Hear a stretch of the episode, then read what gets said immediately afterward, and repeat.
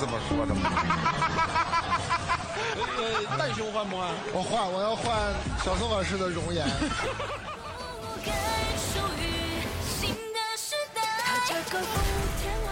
欢迎回到文娱圈内人。今天我们超级超级荣幸能够请到我跟如轩多年的行业偶像陈月仙老师，中国传媒娱乐行业投资活化石。活活化石，这个活化石是别人给你取的吗？活化石有两个含义，就是确实是别人取的，但是我已经忘记是哪一次大家拿我开涮的时候说的了。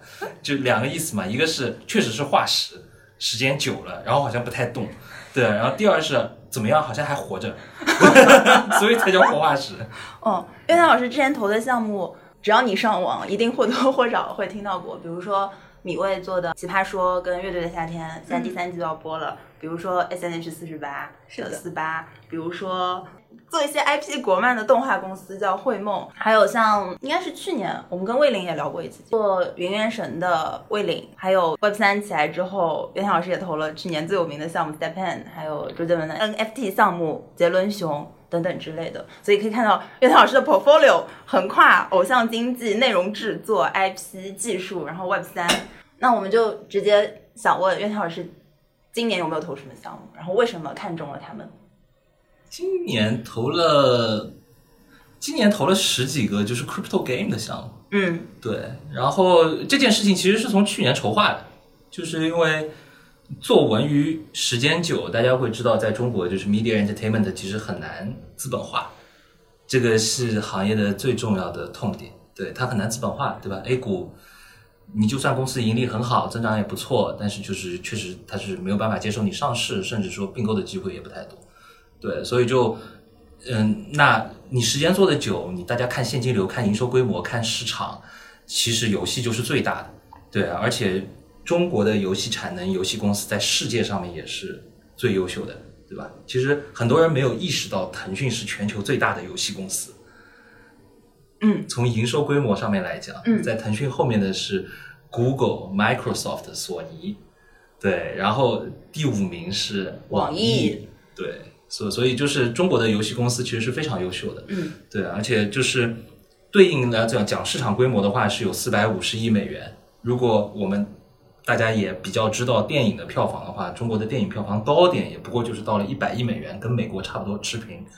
但是中国的游戏市场是电影票房的四点五倍，嗯，在美国那里其实也是一样的，嗯，对，所以就是游戏市场规模也大，现在已经是全球最大的，超过美国了。在若干年前其实还没有超过美国，就在二零二二年超过的。对，刚超的。对，然后市场规模大，然后最优秀的公司在这里，然后还能有层出不穷的新产品、新公司、新内容。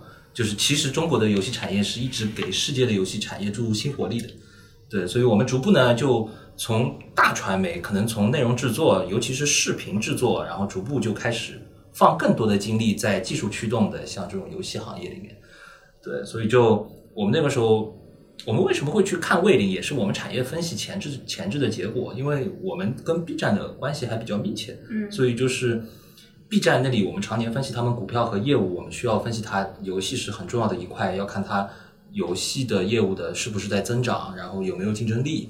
所以在二零一九年的时候，我们那段时间要看 B 站的股票，然后突然之间就发现吴小龙已经非常大了，对，然后每一家公司都是有十亿人民币以上的利润规模，所以其实其实是非常强的。然后，而且这个体系是从来没有被所谓字节啊、阿里啊、腾讯啊这种大厂 tap in 过。嗯，其实很多公司是没有外部的股东的，对，就是有外部股东或者不是大厂。So far 这些公司里面应该也只有叠纸，叠纸拿了腾讯的钱，嗯然后牧童被字节收购了。但是在二零一九年的时候，他们都是蒸蒸日上，对吧？然后利润很高的规模，对，所以所以我们觉得游戏很重要，但是游戏同和中国的传媒的其他的行业一样，也没法资本化。那没法资本化怎么办嘛？那我们就想办法帮它资本化嘛。所以从去年下半年的时候，我们就觉得说我们要在金融上面做创新，就是要用可以资本化的工具，把非常好的现金流和产品和团队和公司去进行资本化。所以那毋庸置疑，crypto 是最好的资本工具。对，所以我们就是，而且就是二零二二年开始这件事情，二零二三年执行，的差不多，也是一个比较好的时间点，因为二零二二年。中国的游戏行业碰到两个很大的问题：第一，游戏版号是停发非常久，一直到十月份才复发。它是从二零二一年的八月份就开始停发，一直停了十四个月。但即使发了也不多。对，就这个事情我们也可以聊一聊嘛。就是其实有的时候行业里面的很多的人的认知跟我们看行业看增长，比如说用投资做的，就做业务的人跟做投资的人想法不一样。嗯，做业务的人认为说。每个月八十个版号，一年一千个版号，就这件事情他已经 OK 了。就是他会认为我存在一个可能性，我的游戏能够拿到版号。对，但是实际上我们看是不是的？因为我们知道全中国有四十万家，有四十万家游戏公司。对，然后，然后同时，呃，四十万家游戏公司，假设我们认为一个游戏产品背后可能有相关联公司，比如说是二十家，嗯，那意思是说，全中国每年在研的产品有两万款。两万款，如果每年只发一千个版号，那百分之九十五的公司是注定拿不到版号的。但就是你跟创业公司老板聊，他们老觉得那个幸运儿是自己嘛，对吧？所以这这也也也也正常，对吧？这你如果不是这种乐观主义者，你也不会创业了。对，但是就是确实从客观上面来讲的话，版号版号停发，然后去年年底的时候，大厂又停止投资，资金又没了，就是一个是许可没了，许可没了，导致你没有办法商业化，你外部没有现金流。然后同时，你又不能用通过融资的方式拿到更多的钱，那你怎么做产品？嗯，所以你为什么今年大家能够看到二零二三年二次元游戏乱战这么多产品？你看八月份两天一款产品，对，都是新产品，然后开发了好久，然后成本都巨高，是因为这些产品理论上应该都是在二二年的上半年就应该上线的，暑期档是二二年暑期档，但是他们就是因为版号和资金的原因导致。就是他们硬扛了一年，嗯，然后至今都还未上线，对，所以我们会觉得说，然后同时我们又认为中国是有最好的游戏产能的，我们非常愿意支持这样的团队，对吧？那无非就是通过什么样的方式把我们的钱能够提供给他们，且我们能够比较安全的获得资本回报。所以在今年上半年，对吧？去年下半年是募资，今年上半年就是投资，对，就是拿很多这种 Web Three 的方式，然后劝和。拉很多团队给他们提供这种可能性，让他们进 Web Three，然后做游戏。对，所以我们才上半年做了这些游戏的投资嘛。具体有，比如说我举几个例子吧，就是在成都那边有一家拿过腾讯的投资的公司，叫成都独立开发者联盟，就他的公司就叫这个名字。他们原来是做独立游戏的，但是后来他们也开发一些网游和手游。然后这家公司我们去聊了之后，发现团队战斗力也不错，然后。从成本上面来讲，我们觉得也是 OK 的。对，就是中国有游戏行业的另外一个困境是成本，就是急速的在过去两年推高了。工资高，工资太高了，就是因为太多的资金涌入了之后，大家都拼命的去吃那一批最好的产能，嗯，对吧？所以我们现在看到几个数，就比如说你在北上广深做游戏公司创业，一个员工，呃，每个月的平均就是把整个团队人力成本摊平。每个人是两万五一个月，然后在成都、武汉、重庆，就靠西边、西南面的城市会好一点，大概是一万五一个月。对，然后如果你直接进大厂去看他们成本，那是五万，对，五万往上就还要更高。嗯，对，然后而且大厂就是只做大项目，所以，所所以就是说成本成本非常的高嘛，那这个就开发就大家就很吃力了。嗯，我刚是想问，具体有没有倾向于某几个品类？因为我们之前稍微看过一些，觉得有的玩法不是很好。Web 三品类呢，我原来也是有这个有偏好的，但是后来我在实际看的过程当中，我发现我没有办法有偏好，因为二零到二一年，大概全中国可能一百六十七家游戏公司、初创游戏公司拿到了大厂的钱做投资，然后这些公司首先呢，在二二年这一波呢，有很多公司就已经挂了，对，然后呢，有几家公司很幸运的在。二三年的年初，大概拿到了两千到三千万人民币左右的钱，他们相当扛过来了，而且他们还很幸运的拿到了版号，产品能上了。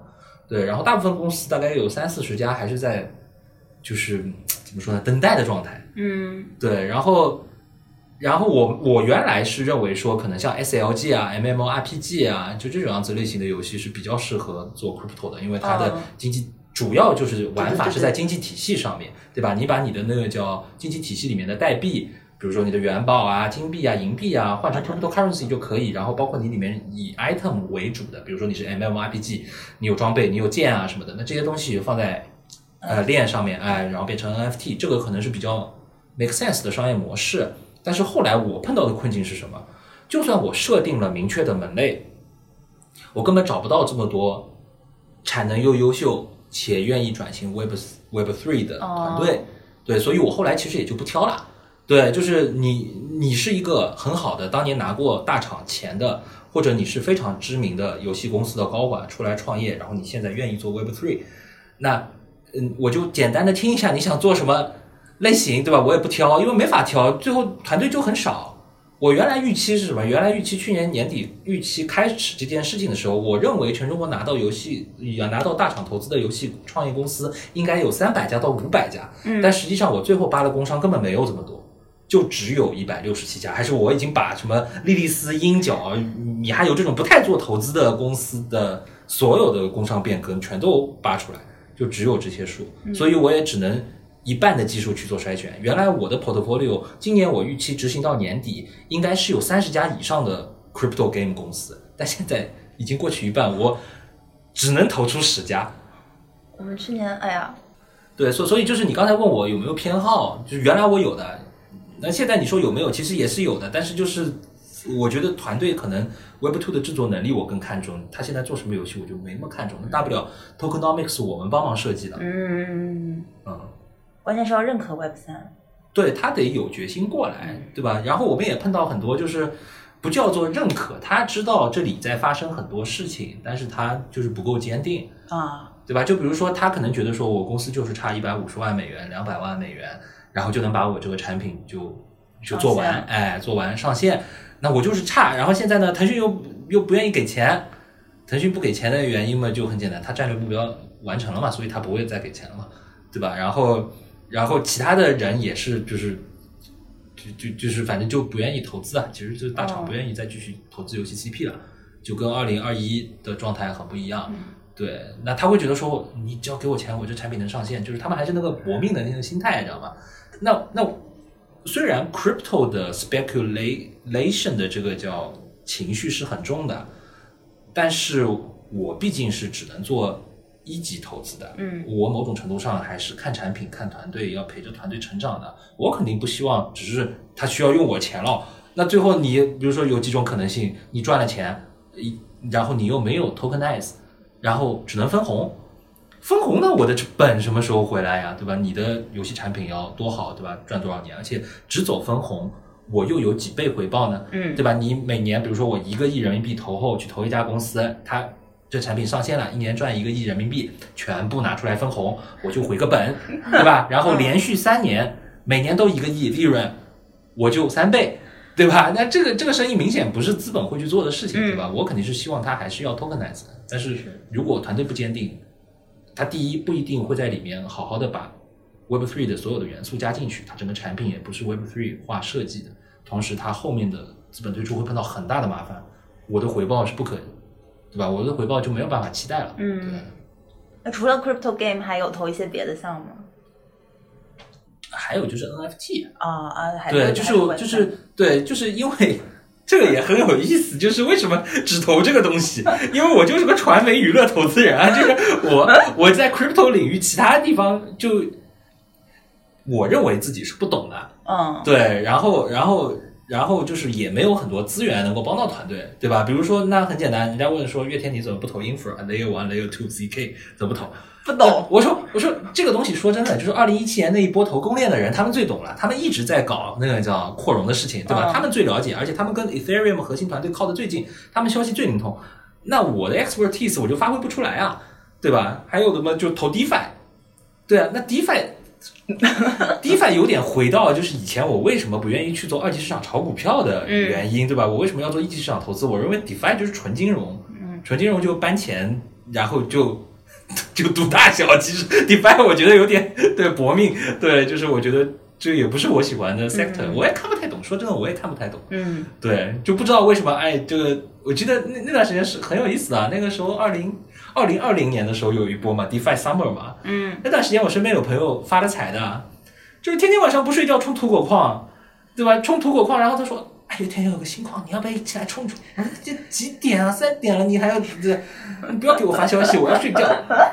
对，就是，呃但就是我觉得就是不跟我的逻辑不一样，嗯所以我会更在 crypto 领域看的比较懂的，就还是 crypto game 和 NFT。嗯那 NFT 对吧？NFT 是一个 IP 逻辑嘛，IP 逻辑很容易看啊，对吧？团队，然后 Do you have anything to say to the world？嗯对吧？就是创作者都是要表达的。他如果做个 NFT 项目，这个问题都回答不出来，那他的审美价值肯定是低的，他也聚不了，他没有那个精神凝结在这个作品里面，他也聚不了粉丝群体，自然不会形成 community。对吧？然后很而且呃很好玩的，就是我也跟很多其他投 NFT 的人聊过的啊，就是他们对于 community 的理解，纯粹我认为就是流量，但其实不是的，就是社群就是必须要有精神价值观的，就这件事情可能是就是有很多投 NFT 的人是不了解的。对。应该要像粉圈，对，其实就是跟粉圈和 IP 圈子的运营是一样的。对，非 crypto 的有投吗？今年没有投今年全在 crypto 上。哦，对，我看到你极客说什么碰到了一个奇才，然后看他巨牛逼，那个是 crypto 的，是 crypto，哦，也是游戏上的，不是游戏项的。哇，是一个也不是底层公链，但是它有一个、有一个发币逻辑在。对，就是然后就我只能说很像啊，嗯很像 World Coin，但是思路肯定是跟 World Coin 是不一样的。就目标就是发足够多的 token 到足够多的需要的人手里面，然后他们有方法。嗯对那套方法，我觉得特别好，而且这套方法是有指导体系的。呃，我特别喜欢的指导体系是毛选，对，所以就是刚看到了书架上有，对，其实其实还是就是，我觉得他们对于就是组织的建立是很懂的，嗯对，就是这个团队是很懂的，所以就是我觉得聊完之后，就是他讲出来，就是应该在某一些领域，他是讲出了超越我的理解，对，强，好的，对，下次回去把毛选看一下 我买了全套啊，真的吗？但是要花时间看，知道知道，好的，那我现在把话题再转回到，文娱投资上没来。问题，对，因为我们俩还是蛮看好这个整个文娱这个板块的、啊这个赛道的。是，然后岳天老师应该也是会对这个赛道是看好的吧？当然啊，对啊，那你觉得这几年会是抄底这个赛道的好时候？抄底，抄底就是看你哪种方式介入。首先，文化行业就是文化行业，其实就是很赚钱，它跟消费品行业其实是一样的。嗯对，而且就是它因为因为有传播在，所以它的流量获取，就是你做出来一个好内容，它是自传播的，它的边际的传播成本是下降的，是的对吧？它影响越多人群，它每一次扩圈，其实你可以认为每一个就 user acquisition cost 都是往下面走的，对，它纯粹就是靠这个内容的口碑传播。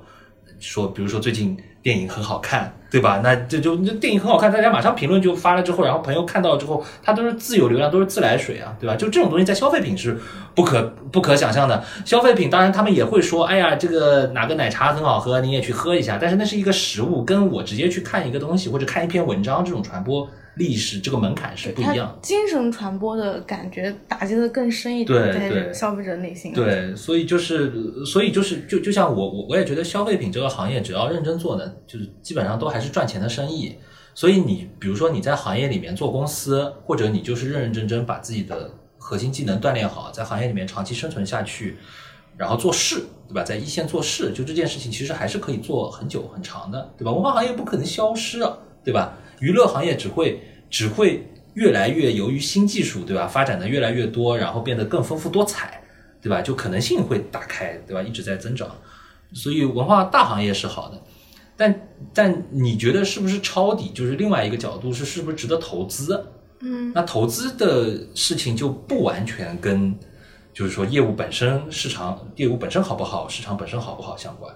它有的时候你牵扯到投资，就牵扯到那个所谓的叫做资本化的问题。嗯对，就是有没有很好的资本工具，能够把未来的收益在现在给你。那么这个如果是有那种资本工具在，你这个领域是值得投资的，因为这个领域的现金流非常好。比如说，嗯你就看这个行业啊，你像你说你说为什么为什么我身边投的那批公司老板还活着？那没有什么原因啊，就是又没有人外部给他们钱，就是因为他们自己每年都很赚钱嘛。就是老师当时投四四八和啊日子教嘛，你觉得当时你投的这个，嗯，就是这个项目是属于造了这样的一个时势，还是属于顺了这个时势，然后把它投爆了呢？对我我我来跟你们讲一下原因啊，就是这两个案子其实它是不一样的原因投的。对，就是四八的原因是有几个，就第一个当时我们在投青年娱乐，对吧？我们已经投了一批游戏公司，然后呢，我们再给其他的游戏公司在做其中的这十多家游戏公司里中其中一家在做 BD，他们做音游的，然后我们需要，因为它那个音游很像日本的 Love Live。嗯 Love Live，那 Love Live 是有一个动画片在前面，后面是个音游，对吧？然后那现在只有个音游，那我们怎么办？我们要不在前面找一个类似于像动画片一样的东西？那 Love Live 本身也是讲一个偶像团体，所以我们直接就在中国找偶像团体。然后偶像团体找来找去呢，就无非就是要么 TFBOYS，对吧？风俊，对吧？要不就一三年风骏已经起来了，对吧？要不就是哎，再后来一找，那个叫四八，嗯四八在的，然后我们就去跟四八就相当于接触了嘛。接触了之后，然后 我们没想到是王总，知道吧？就王总，因为王总，你想是科乐美原来中国的总经理，然后是把劲舞团引进中国的人，是心跳回忆的发行商，这个实在是太老牌了。然后竟然是四八的大老板，对我们当时也都是没想到，对，但是反正这个后来机缘巧合，因为我们那段时间，呃，公司里面呢，就是我原来 mentor 是张亮，就我的我的 direct report 是张亮，张亮呢是一个 AKB 粉，所以张亮经常会就是张亮有一天告诉我说，哎，你去看个东西叫 TFBOYS，就在二零一三年的时候，大概大概九月份，对，那 TFBOYS 是啥？但是他不知道，张亮不知道什么，张亮不知道我从初中的时候我就去日本的，每年的寒暑假，我最喜欢的日本组合是 SMAP，对我本来就知道杰尼斯，然后我说，哎，这个东西不就是当年那个少年队嘛？对，少年队小小朋友的时候不就是他们吗？哎，他说对，然后我们两个就聊起来，然后然后后来张亮呢又同时又特别喜欢 NBA，所以他会把 NBA 的体系跟 AKB 的体系做很多类比，然后你跟男生讲 AKB 啊讲不清楚的，但是你跟男生讲 NBA 是讲得清楚的。就有一次我们去跟那个效果的贺小西，就是我们俩大家就闲聊，也就聊起说你们那个时候投四八什么的，然后张亮也跟他讲，但张亮发现说贺小西最理解的是 NBA，对，所以就是就开始以 NBA 的逻辑跟他讲 AKB 的东西，然后贺小西就听懂了嘛，对，然后就是所以张亮在公司里面提了，然后我去看了 TFBOYS，我后面追踪了一段时间，我发现哇，这东西是好量大。对，而且因为我自己，你想本来就是 SMAP 的粉丝，杰尼斯多大我是知道的。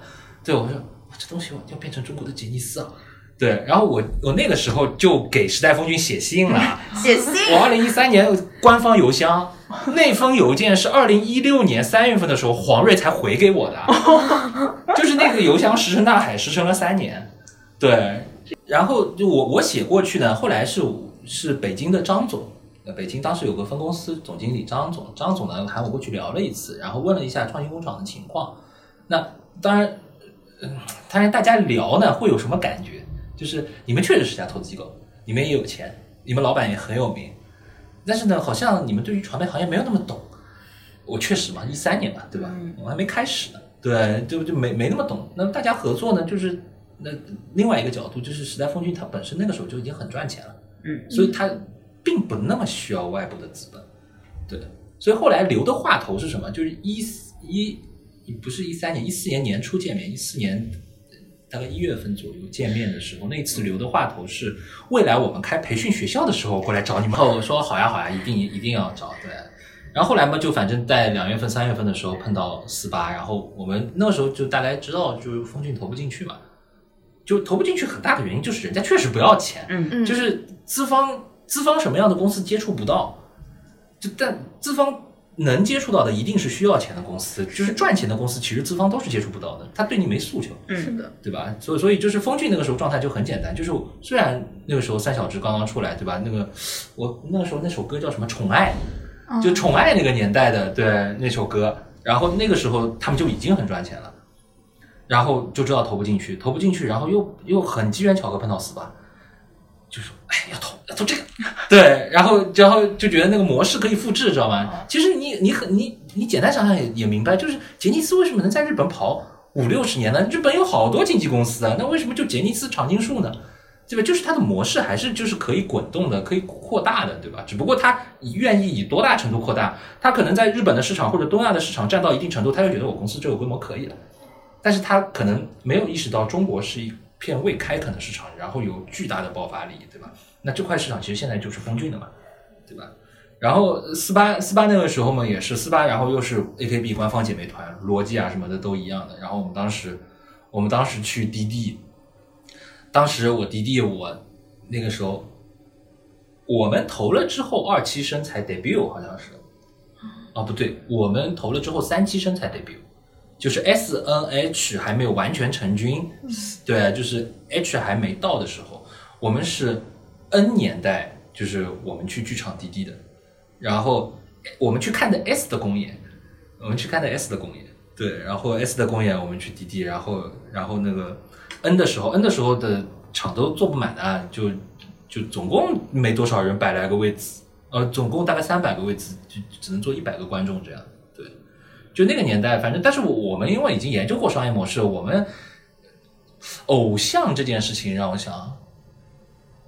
对，当时其实没有人投偶像经纪公司，是的，就月华的融资应该是发生在四八之后的。是的，嗯，对，其实四八是第一个，对，对，就那个时候你说到底算顺周期还是逆周期？我觉得就产业周期它已经摆在那里了，就 TFBOYS 这件事情已经证明了这件事情是可以 work 的，只不过就是人家做男团，那你找一个对吧女团，然后后来还出现什么？就比如说这个是日系团。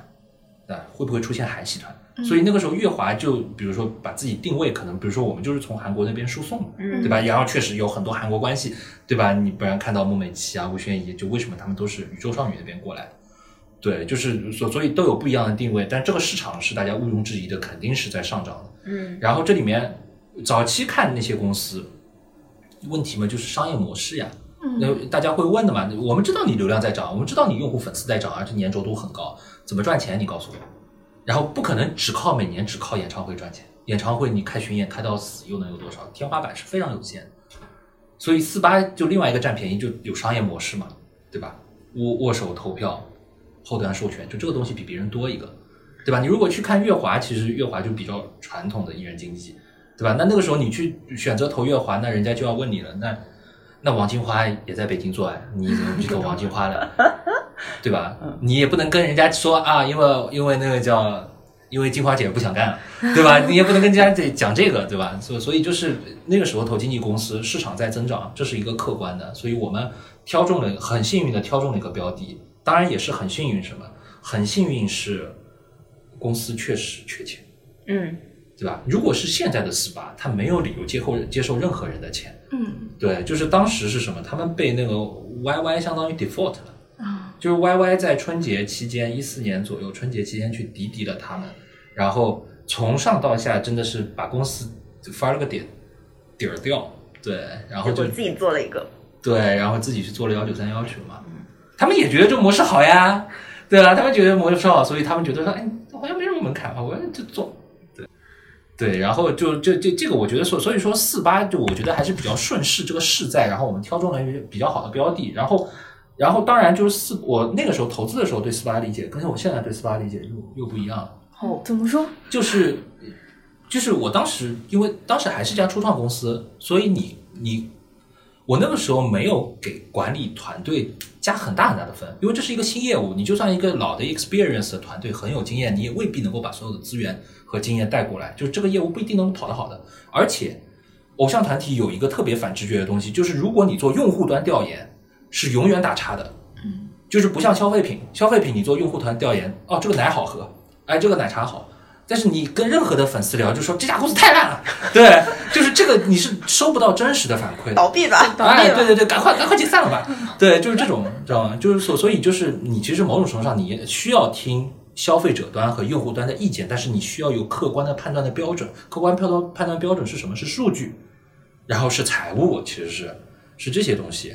然后十年经营下来，四八的管理团队是非常强的，就是当年端游打仗打得最激烈的时候生存下来的这个团队就是非常强，对，就技术、产品、商业模式、管理都好，所以才能管得住这么大规模的团队呀。嗯，中国哪有这么大的规模的经纪公司啊？是，而且艺人很难管，这艺人就是就他是个人啊，对吧？这他这嘴巴也要说话，对对吧？然后脑子要想，腿要跑，真的啊就是脑子乱想就是什么，就是有很多奇奇怪怪的问题。因为我后来深度 tap in 过原计划的运营，然后跟艺人聊过天，对，就是就是所以就是脑子里面有很多想法，你有的时候没法理解，而且他们是 teenager，嗯，teenager 就是会有很多想法的。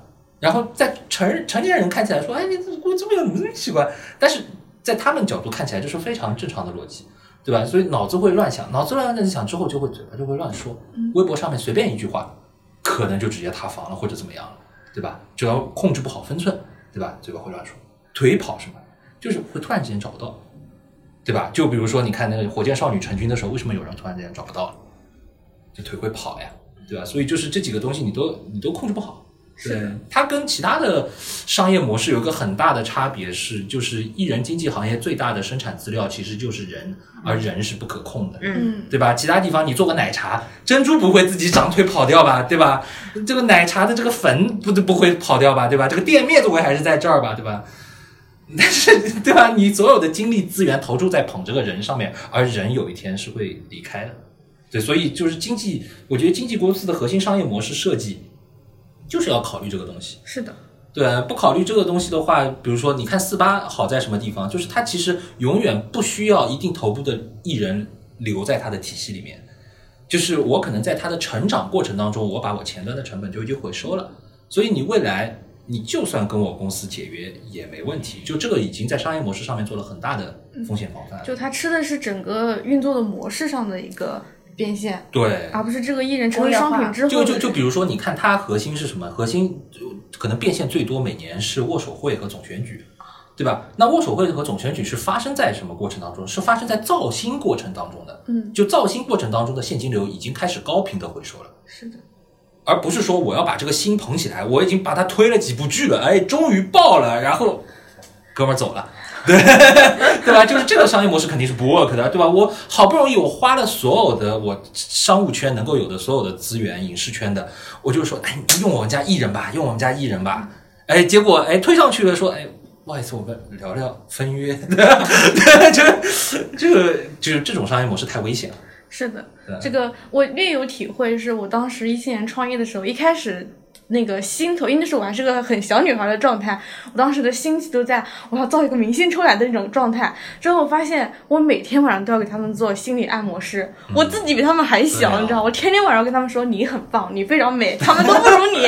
我每天晚上都要这样。然后我那时候还天天上课，所以我每天都受不了。后来我做逆生培训之后，我发现。我靠，这块那么赚钱，我还跟你们后面搞，对，这个是四八，四八所以是这么总结的。鱼子酱呢是什么呢？鱼子酱，我认为是因为，我觉得鱼子酱是因为偶练和创的出现，嗯，然后导致了中国的这个叫，就说偶像经济行业的竞争格局发生了变化。嗯，而我作为有很大 stake 在这个行业的人，我不得不同步做改变。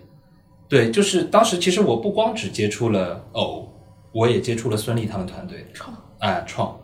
孙俪他们团队没有投进去的原因，原来我是想要投节目做平台的，嗯因为四八的模式其实就是，其实它就是总决选，对不对？然后巡回总决选，总决选是个比赛，其实总决选是个比赛，它是有座次的，而比赛任何的比赛都是可以不断扩大规模的，就比如说我一开始可能都是上海的，对吧？然后接下来我北京、广州，然后对吧？重庆，然后全国省会，省会搞完了之后，然后我说不定可以跟日本的 AKB PK 一下。就我的比赛是可以不断的拉人进来，就像大运会、亚运会，对吧？就奥运会，就是我的规模可以越来越大，而这个我的核心模式可以不变，对，永远可以比赛。而偶和亲，就是偶亲和创，其实都是这种东西，叫做节目平台，其实是个赛事。嗯，那它是一个某种程度上把造星从四八模式可能从两年、三年的这样一个周期，迅速缩短到通过大媒体曝光，迅速缩短到三个月的一个模式。长一点可能半年吧，半年大概整个录制到最后决赛大概半年的这样一个造星模式，那它其实也是节目平台，而且它是注定可以扩大的。就是我现在可以，比如说，就哪一个年龄段的或者哪一类的，然后然后比如说中国的，然后接下来我可以不只是中国的，对吧？我接下来可以日本的也来了，韩国的也来了，然后接下来东南亚也来了，然后说不定欧洲也有偶像团了，我也欢迎，对吧？就那个赛事平台可以越变越大。所以我投大家看到我是投节目公司，本质上我是投那个比赛，而那个比赛呢，就是当然有一些蹊跷的地方在于说，因为是平台赞助的，所以你不得不去跟平台去切这个比赛的权益，对吧？但是节目方其实还是有的，你节目做的好不好，大家对吧？还是有评判的嘛。对，然后呃，所以所以在偶合创出来的二零一八年，然后风骏和四八面临的选择是，我要不要派人去参加比赛？嗯对不对？当年就是这个巨大的讨论，就应不应该去。然后那个时候我已经是原计划的股东了，然后第一届我是不太赞成去的，因为第一，因为那个节目还没放，对吧？我们也不知道怎么样，对，然后不清楚，对吧？但是后来放了，确实爆了，对吧？蔡徐坤已经出来了，嗯，对吧？所以那一年我就马上去接触了鱼子酱，鱼子酱也是多年认得的公司，对吧？雷音，对，然后然后赶快去见了那个叫孙俪他们，对，然后我会觉得说，呃这也是一种造星模式，所以希望能够比如说比较平均的分散我的投资风险，对，然后这个角度跟进，但是后来其实你也没想到，对吧？这个后面的清朗行动弄得这么厉害，对吧？整个节目平台就也能瞬间没有，但是就是你看节目平台瞬间没有，如果你是个只投创和清的人，那你被栽了嘛？对吧？就是你压住了一种模式嘛，但实际上这个行业其实是存在多种模式的。我我幸运的是什么？我还有原计划，我四八还活着，对吧？就是他们在线下其实仍然在做原来的模式，仍然非常的稳定。我也不一定需要上视频平台，对吧？没问题。我有个自己好奇的点，嗯因为现在随舞也很火，随机舞蹈就是 K-pop 嘛。然后现在高中从高中生、大学生，基本上社团都会自发的去在街头或者说商场里面去跳。哦，就这里面跳的人很多也都是以前秀人自己下来的，啊然后他们把那个舞台，包括他们已经有粉丝去拍直拍啊什么什么的。然后前段时间有朋友就跟我聊，就是也是我自己以前签过的一个女生，她就她自己在做随，她就跟我讲，她说这个模式是不是有点可以像四八一样发展？因为他们也可以搞个剧场，然后把他们那些，因为他们自己个人都是有一些个人账号的，就是社交账号，他可以直接引流到剧场里面去。然后现在很多剧场不是也挺空的嘛，他就是他需要承载内容，他在里面去跳啊、收票啊。然后最关键是这个里面后面还有韩国，韩国不是很流行拍 MV 嘛？然后 MV 其实也是韩国 K-pop 为什么会成功其中一个原因的点。然后他们自己因为今生 K-pop，所以他们自己也会愿意去拍 MV，所以他们 MV 拍了就自然就会有小卡，就有粉丝经济，就是不知道随舞会不会是以后的一个发展的趋势呢？这是我我我第第一我随舞没有研究啊，但是我哦听你的描述是，就是它更像就是以前可能有同样的形态，就是像比如说以前有舞室里面他们自己拍的，嗯或者说像有比如说一开始是宅舞，可能就跳到街上去了，嗯，对吧？或者就是你真的是随机舞蹈，然后我听下来更像一种新的内容，在社交社交媒体上面传播就特别好，对吧？或者在现场的那个，因为他突然之间跳起来，也确实跳得比较好的话，会有围观的效应，对吧？大家也非常愿意看这种样子内容。但是如果你后面讲到说随舞它自己这种内容不能产生完整的商业闭环，而要需要通过又要引流到其他的商业模式去做的话，那那碰到的问题是，那我为什么不直接做那个商业模式呢？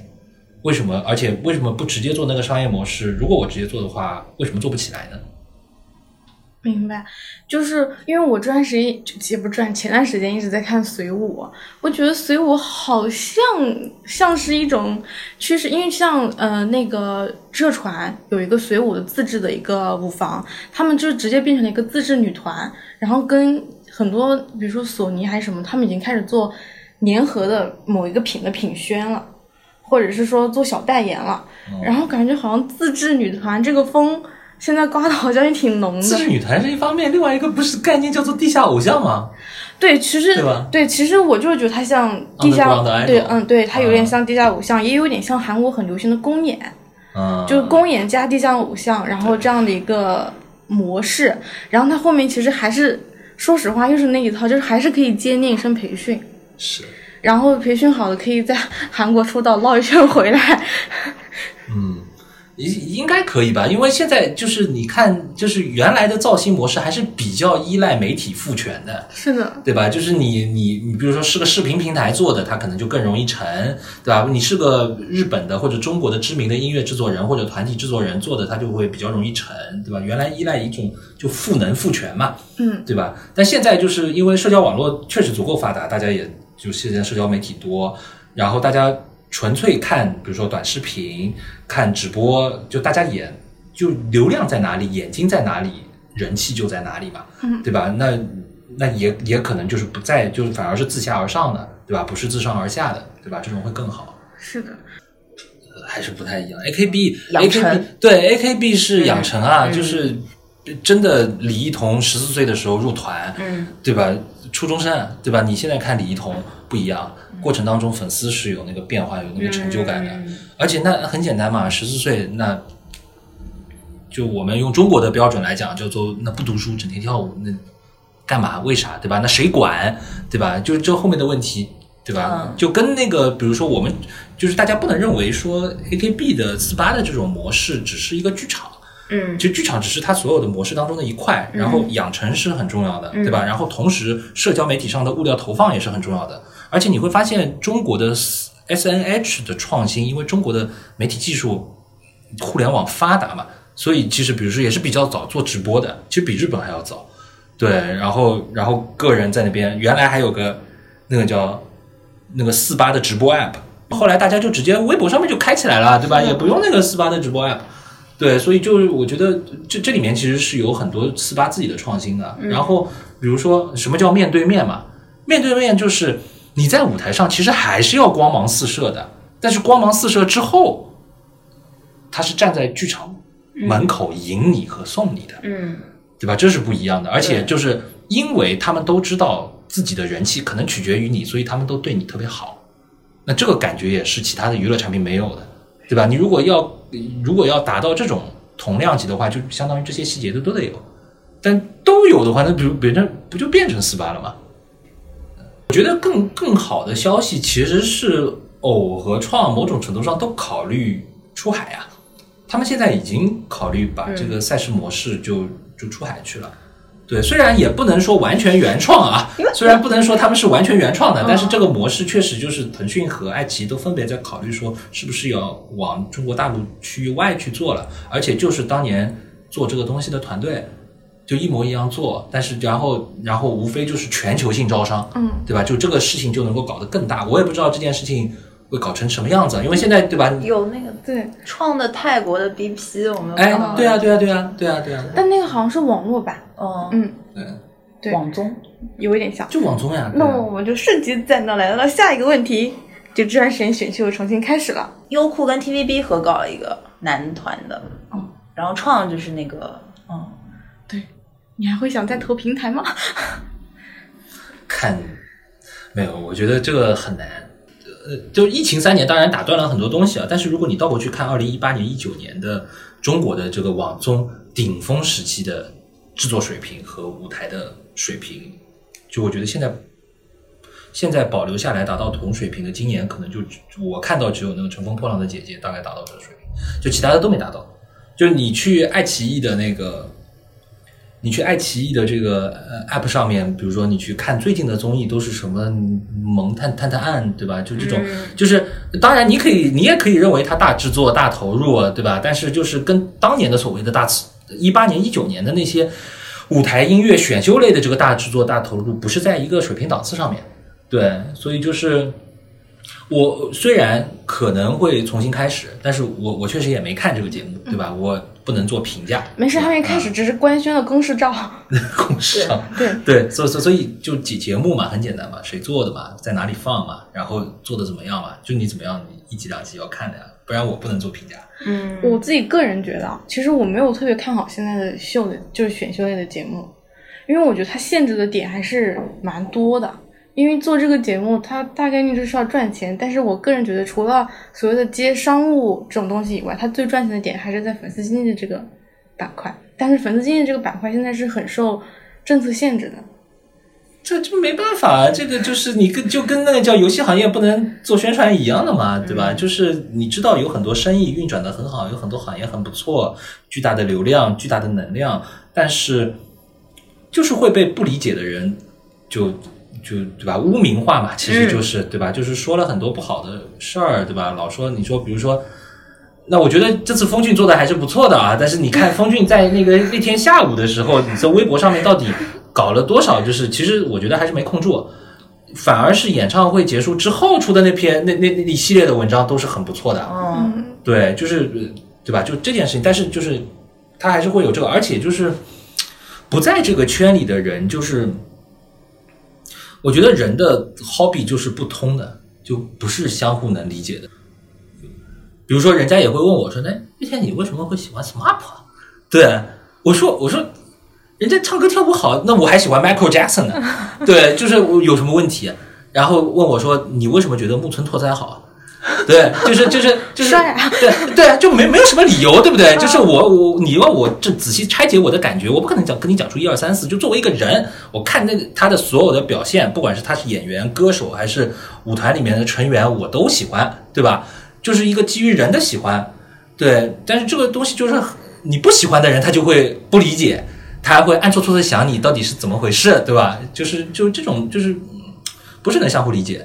所以就是你只能依赖说这个圈子逐步所谓真正成为国民级偶像团体或者国民级的经纪公司，对吧？然后呃也不说控制，就是能够影响足够多的媒体资源，能够最起码让大家就圈外人不要误解，我觉得这个是很重要。就是 That's why 我们会做文娱圈内人，对，对，就是可以去把圈内人跟圈外人的一些误解可以化化解掉，要么相互更加理解彼此。就是因为老师刚刚也讲了，就是像选秀节目啊，然后包括游戏啊，那除了这些之外，我现在作为一个文娱圈内的，不管是创始人、投资人还是工作从业者也好，就是我现在还有什么是值得我去看的机会吗？板块，对，板块，板块嘛，衍生品咯，商品，商品的量是很大的，对，就是商品是各种各样的商品，对吧？你像比如说你说 A C G 领域的那些股子，对吧？股圈的东西都很好，对吧？你说偶像圈子，他们都不断的在发明商品啊，偶像圈子小卡也就这两年火起来的，对吧？就是就是因为它是基于 IP、基于社群、基于热爱去销售的东西，某种程度上大家买的是什么？买的是自己的感情和回忆，嗯，所以它就它就不计成本了，对，所以它的毛利会销售的很高，对，所以就是嗯商品，我觉得是很值得看的。其他的商业变现，就是你你第一啊，就是大家要看的一定是商业化变现比较好的领域。就其实整个 IP 产业链前端是商业化变现没那么好的，对前端是什么？前端是 IP 原创，是的，对吧？比如说你要从头开始拿文字或者拿那个其他的媒介形态去做出来一个内容，就这部分其实是时间又长、投入又多，还不一定有回报的领域。是的，就此时此刻的文娱圈的人就是这样子的。对对，所所以就是你你要前端去做 IP、做故事、做世界观，有人的，有人专门做设定的，对吧？有人专门做，比如说动画里面有前中后期，有人专门做项目前期，把世界观、背景故事全都搞完。但是这个东西搞完它很重要，打地基最重要的东西，但是它就是它就是不赚钱，而且风险很大的。它是你最终在头部媒体里面、大媒体里面看到的那些内容，实际上都是最终经历过所谓达尔达尔文是淘汰的，就已经竞争完了大家看到的内容。已经竞争完，大家看到的内容都已经看到这么多了，对吧？就是前端，其实你去看日本的，比如说漫画产业链，日本的漫画产业链，漫日本的动画前期，比如说在立项，他们一直要去电视台做 pitch 的嘛，有大量的这种，比如说我说我们今天想搞个动画片，然后我们是什么什么公司的知名的制作人，制作过什么样的片子，然后我们的这个叫美术是什么样子，怎么样什么的，每年电视台要接受要接接受无数的这种样子的提案。而在这个无数的提案当中，才会一年冒出来一个像《鬼灭之刃》那种 level 的东西。而《鬼灭之刃》不是说只是这个内容好啊，就内容好、世界观、人设，对吧？然后你想，它里面的人物为什么每个人是一种颜色呢？这明显是有意设计的嘛，对吧？就是为什么呢？就是你卖东西的时候好辨别啊，对，做延伸的时候好辨别，标签符号，对啊，标签符号啊，能能好辨别。然后同时同时，比如说，那圣斗士当年画的时候，为什么为什么一定要画盔甲？因为它也可以纯粹是神，我就是神力啊，就跟那个一人之下一样嘛。做玩具，哎，他就是为了卖玩具卖盔甲。所谓的 IP 企划，在内容行业的创作者看起来，好像只是把那个内容做出来，把这个故事讲好。其实不止这个，嗯，就后端的商业化那个规划，你到底在哪里变现？嗯，比如说《原神》，他们是很幸运的，因为他们做内容本身就是以游戏的方式在做，游戏本身就是一个超好的商业模式，所以他们做那个内容的时候不需要考虑那个商业模式。但是大部分的内容和商业模式是割裂的。所以要如果说你说从业者要回答问题，先得说你得去个，就是说确实能够赚到钱的环节。那么赚到钱的环节刚才讲过，就对吧？一个游戏对吧？偶像粉丝，然后剩下来很多是什么呢？是广告对吧？就去接广告。但是广告这个市场就是它完全跟流量相关的，是的，对吧？它它它就是没有没有那种指数型增长的可能性，对吧？那无非就是你流量。你是一千万，那你赚一千万流量的钱；你是一个亿，涨十倍，那你赚一亿流量钱。不会说你从一千万变成一个亿，你能赚十亿的钱，对吧？这个这个它不是这样增长的，对吧？所以就是你说后面还有什么好？那我现在看到衍生品行业还是好的。而是最厉害是需要发明一种产品，就像卡这个东西其实就是被发明出来的，对吧？卡也有集换式卡牌，不是卡的前身是什么？卡的前身是那种就是说那个首日封。对吧？印章和邮票嘛，嗯，对吧？原来没有卡这个东西啊，原来是后来是香烟盒子里面人家就开始加卡，对吧？然后那个小浣熊干脆面里面开始加卡，就这么来出来的。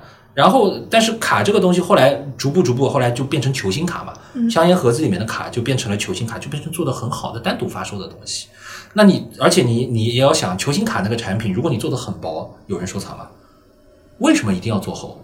做厚就是为了你那个敦实的感觉。嗯，为什么这个卡然后开始有品相，一定要在上面加卡砖，要加卡套，就是不断的把它加厚的过程，就是让你感觉这个东西在越来越沉重、越来越值得的过程。哦，对，所所以就是最厉害的是能够发明一种新产品。潮玩也是啊，潮玩盲盒就是纯粹我觉得是王宁他们发明出来的新产品，这个东西在国外是没有的，嗯，对吧？国外就是你问日本人，哎，没错啊，我们有啊，这个东西不跟扭蛋一样吗？但其实对吧？实际买盲盒的人他会告诉你，这个东西跟扭蛋不一样，是的，对吧？就是不一样的。我就是盲盒人群。对，就是我觉得最厉害的商业模式是能够发明新的商品，然后这个商品能够卖掉，然后你前面然后又能够比较好的把这个 IP 这个社群粉丝群体能够运营和调动起来，然后同时还能够不断就是说比较正向增益你的 IP，正向的在增长它的曝光度、知名度，然后。你又有一个自控的产品，那强强的厉害了。万智牌至今今年是三十周年，就是二零现在是二零二三年，它是一九九三年发明的产品。在万智牌之前是没有所谓叫做集换式对战卡牌的，就集换式卡牌有的就是球星卡，嗯，对战卡牌。然后对战卡牌，然后他们发明的模式是什么？就是我有一个东西叫做 deck，叫套牌，就套牌就是我有。排兵布阵里面全都锁，它就是个策略性游戏。然后我里面要有神器，要有生物，要有资源，要有地，对吧？要有结界。炉炉石传说，你们看到的都是万智牌的后面的简化。对，就是就是它里面就是套牌那个东西，真的是被发明出来的。然后就是，然后那套牌为什么会被发明出来嘛？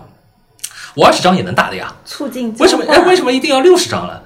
你叫你买的多呀，对吧？然后还告诉你说，厉害的牌是有的。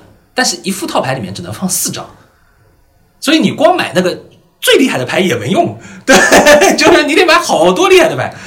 然后，然后接下来，那大家去抽卡了嘛？抽卡肯定铁定抽不到的。嗯。抽到，然后就开始换。那个时候又没有线上交易平台，所以换就形成了线下的 community。所以它是一套完整的商业模式设计。然后后来日本人一看，哇，这东西好。对，就是那个是。美国人发明的吧？美国人发明，然后日本人看了好像说，我们发明一个 IP 叫做游戏王。啊，游戏王是先从卡开始，就就很典型。你你你问个 VC 会怎么样选项目，对吧？到底应该投些什么样的东西？就是 VC 们优先投的都是叫做从从无到有的东西，对吧？然后另外一个阶段叫做从有到优嘛，对吧？就是从无到有是赚最多钱的，对吧？他然后你从无到有的时候，你跑得足够快，市场也高速。高速增长的市场也全部都能被你，就相当于吃住，对吧？就就你像就很简单，我们再拿风骏举例子嘛，对吧？风骏就是你你知道这个东西是好的，然后中国也有这个需求的，然后你很早就吃住了，然后跟着中国的互联网和移动互联网，对吧？视频网站什么的，所有的媒体渠道又重新涨起来。不然的话，你想，比如说有有很多 IP 文化里面的商业模式，你 IP 先得红，而 IP 红靠什么？IP IP 红靠媒体。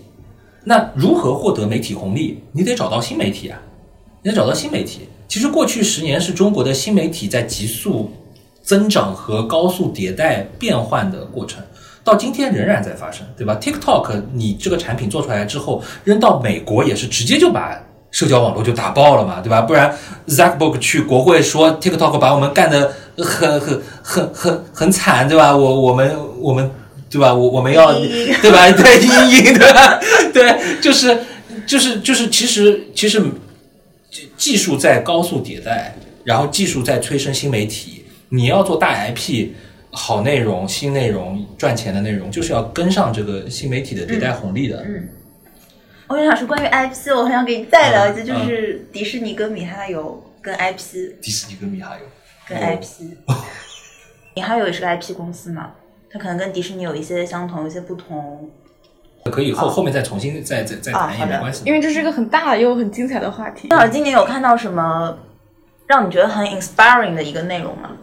不管是它的故事，或者说它的形式，或者说它背后的商业模式，太多了。太多了。最你能想到 top three？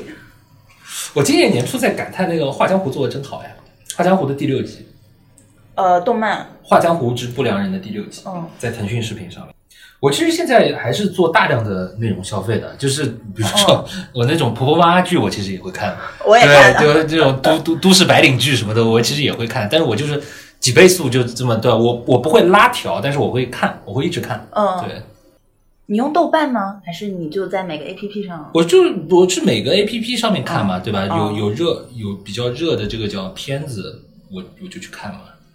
然后你说电影，那最近几本都很好啊，对的，对吧？最近几本暑期档的《封神》和那个，我就看那《Mission Impossible》，我觉得太烂了，太失望了。那么我看看《破世精英》也很好呀，《破世精英哦，你喜欢你喜欢这个类型的？不是不是我喜欢这个类型，因为我每年会看大量的东西嘛，所以就是《破世精英二》是好的。嗯，《破世精英二》里面有一集讲 AI，就是因为就我觉得就就可能就是就是因为大部分人没有这么多时间看这么多东西，对，所以就我我我们是因为做传媒娱乐的，所以我们其实是还是因为看这个东西就是自己的工作嘛，对吧？所以就能够放在一起。这也是做这个行业最爽的 地方。假装在工作是吧？对，然后年初的时候嘛，《流浪地球二》呀，嗯看完了之后就觉得说，哦，太厉害了，中国的片子还能看成这样，对，中国片子还能拍成这样。哔哩哔哩上就不用讲了，哔哩哔哩上嗯就是其实那些片子其实制作都还蛮好，但是哔哩哔哩上的东西呢，就是没有商业模式啊。就所以你看那个叫动画那个，对吧？就肯定一直都是入不敷出，都是贴钱的状态。对，这个是挺惨。对，其他其他可能我有印象就没有。对，《画江湖》是好的。哦，强推一定要看。对，就是如果真的还是要推荐的话，其实 B 站的那些，就是怎么说呢？就 B 站的那些剧还是不错的。比如说像什么，去年不是有一本片子叫《三月有了新工对作》？对对对对，哎，就是他是选了一些小众的题材，但是他找了特别好的拍摄团队，然后做的做的这种电视剧规格的东西，但是他的故事很贴切，而且特别的年轻化。嗯，对，去年我还有那个叫什么，就那个有一个台湾的律师剧，也是迪士尼出品的，啊就，那个。陈柏霖，对陈柏霖那个片子，陈柏霖跟正郭雪。义的正义的算法，对对对对对对。对对，正义的算法是好片子，嗯，好看。修动不能放在推荐名单上。正义的算法真的好片子，我去年还在新加坡正见到陈柏霖了，我、哦。我对我我我说哇你是陈柏霖吗？哎呀你的片子真是我太喜欢了，正义的算法这是我看过他的第一本片子，知道吗？然后没想到这本片子这么好，最近那个莲花楼也好看的，莲花楼爱奇艺的是个电视剧，破案的，破案的啊。今年我看了个啥，真是把我恶心坏了。回音，Echo，我原来冲着小宋家去看的，然后我觉得，哎，这个制作平台还可以啊，好像是冯小刚拍的，对不对？呃冯小刚还是张艺谋拍的，不是哪个名导？然后就是当时宣传的时候就这个，然后然后前面就放了很多很多集，然后到了，然后我老婆很早就跟我讲说，别看了，有什么好看的？最后一定是什么什么什么什么。我说不是，这么高级的这个片子，这么高级的拍法，应该不是这样的转折。看到最后一集，我说什么？对。漫长的季节呢？漫长季节看掉了啊，哦对，也是好看的。嗯漫长季节、狂飙都是好的，嗯嗯对。但这种就是大陆的，我就不说了嘛，对吧？这嗯这是肯定好的。你觉得国内影视行业还还 就是还有活路吗？值得看一看吗？看一看的意思就是是你从你投你应该不会投投，不投那从业呢？从业，嗯我觉得是这样的，就是年轻人选工作还是要选高增长。嗯就是这个行业的东西是好，但某种程度上也意味着，对吧？老人都挺厉害的，对吧？你要起新公司、新工作，这个你还是选个高增长领域、新领域吧。对，其实你比如说你很简单啊，二次元游戏三年、四年前有机会，你现在冲二次元游戏领域，那不是当炮灰吗？嗯，对吧？就还是要找新机会。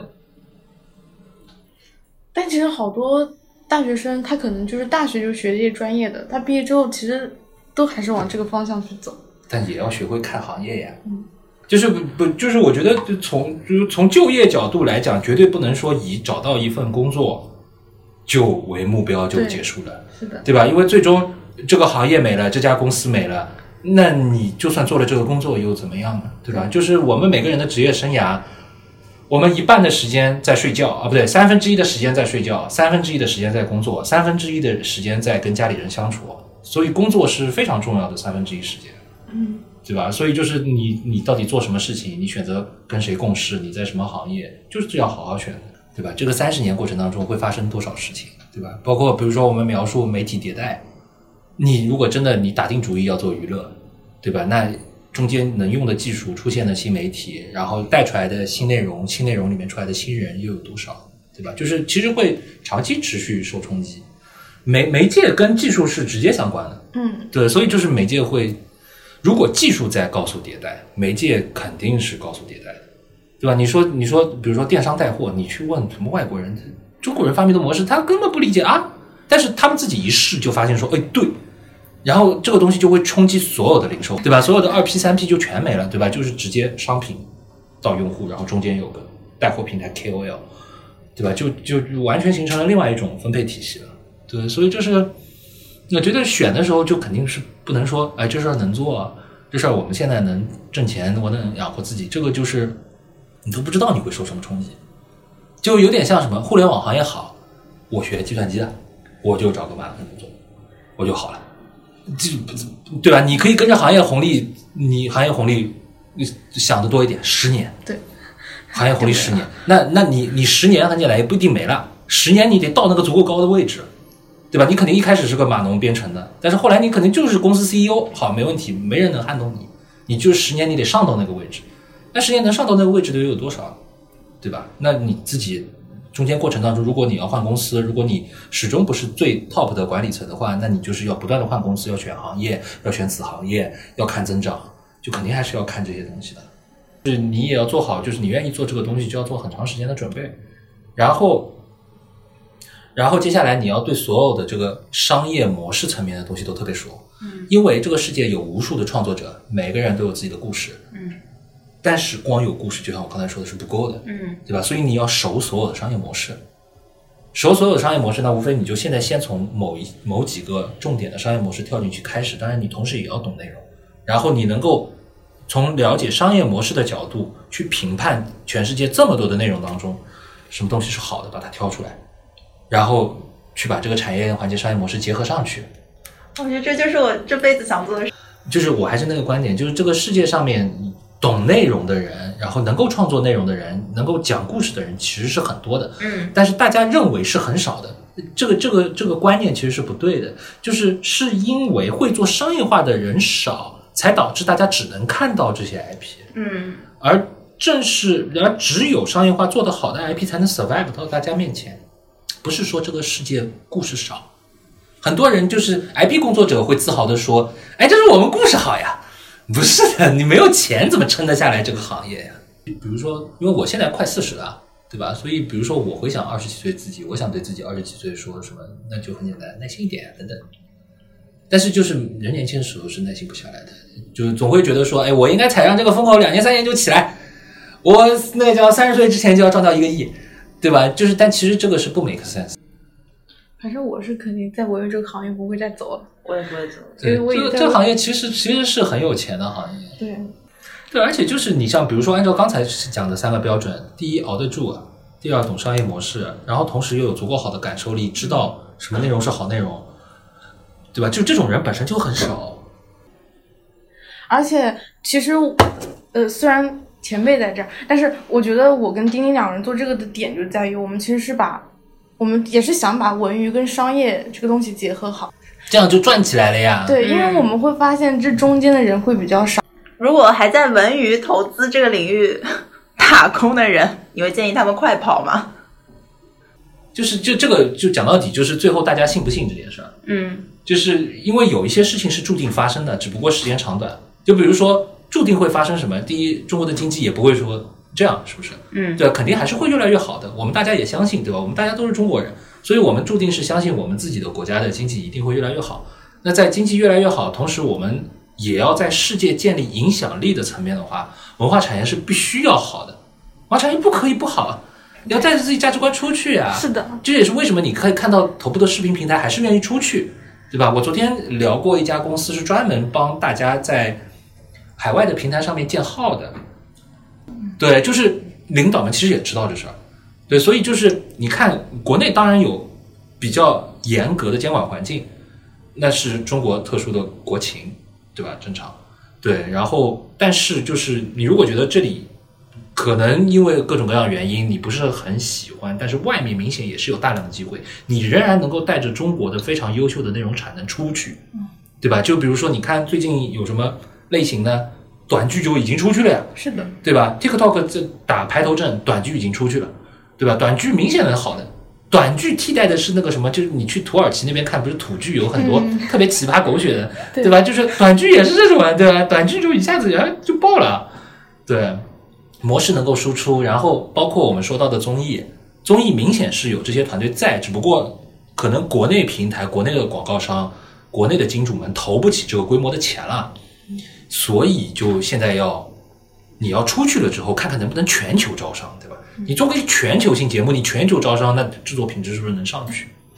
对吧？那电影产能从今年的那个叫《流浪地球》开始看，已经也就是世界一线水平了。我认为孤注一掷跟很多韩国的电影犯罪片是能够是能够比肩的。嗯，对，所以就三 D 动画不用说了，游戏不用说了，对吧？嗯这些都都是足够好的。所以就是这里文化产业就是跟人直接相关的产业，是人做的，且是做给人看的、用的，对吧？所以就是文化产业本来就是这个，所以中国就是有这么多人，他就是能够做出好的东西，对吧？你一个人做的好东西，磨磨磨磨磨磨个雕像，磨磨磨磨磨，美国好莱坞要磨好久，中国十个人一起，对吧？做个三 D 模型，做个开放世界，对吧？那边几百人的团队搞个五年，嗯，中国一千人团队、两千人团队一年出来，对吧？就是所以就是文化产业，其实中国还是有优势的，对吧？而且同时，我觉得，我觉得最终政策其实还是能够希望大家在世界上面有声量，对，所以是要对我觉得这里面是有机会的。对，就是我们文艺圈的人第一期的时候，我们俩就有在说，就是我们为什么还是会站在这个行业上去做。就是我是会觉得中国的文化一定是在往外走的，而且它肯定是一个向上的趋势，这是绝对的东西。对啊对就趋势是大家认好了之后，接下来是要坚定自己的决心和信心，对吧？是的是要坚定这件事情，然后意识到说，其实我们这个产业周期是要以十年计的。游戏产业也是以十年计啊。你说十年之前，比如说王新文，那个叫蔡浩宇做手游的时候，会知道手游会如此蓬勃发展吗？他们会知道这个市场会好，但是不会意识到说所有人都在玩手机。就是你像一三年创业的时候，大的公司是谁呢？大的公司什么知名星通，嗯，对吧？就而且知名星通、乐元素他们都还在做休休闲游戏，嗯对吧？还不在做 SLG。二零一二年，杨祥吉 Type for Fun 才做第一个手机上的 SLG，嗯，那对吧？这那这个市场用的对 nobody knows 啊，对吧？就是但是就是你就得坚定，对吧？相信相信手机会走进每个人生活当中，而且每个人会不止一台手机，然后每个人都会有手机支付，每个人都会在手机上面有大量的时间，对吧？你趋势认好了之后，你就做好准备，我要在这个行业搞十年，然后要搞到一个足够好的状态。啊 下一个十年，对啊，十年啊，对啊，你你们对，哎，你们还年轻，足够有时间，就是要选好自己方向，真的，选好自己方向，坚定走。那今天跟岳天老师学了非常非常多的内容，然后大家在这个节目里面还有什么想讨论的，欢迎大家一键四连评论、关注、精听友情、转发。那我们下期再见，拜拜。好，拜拜，拜拜谢谢大家。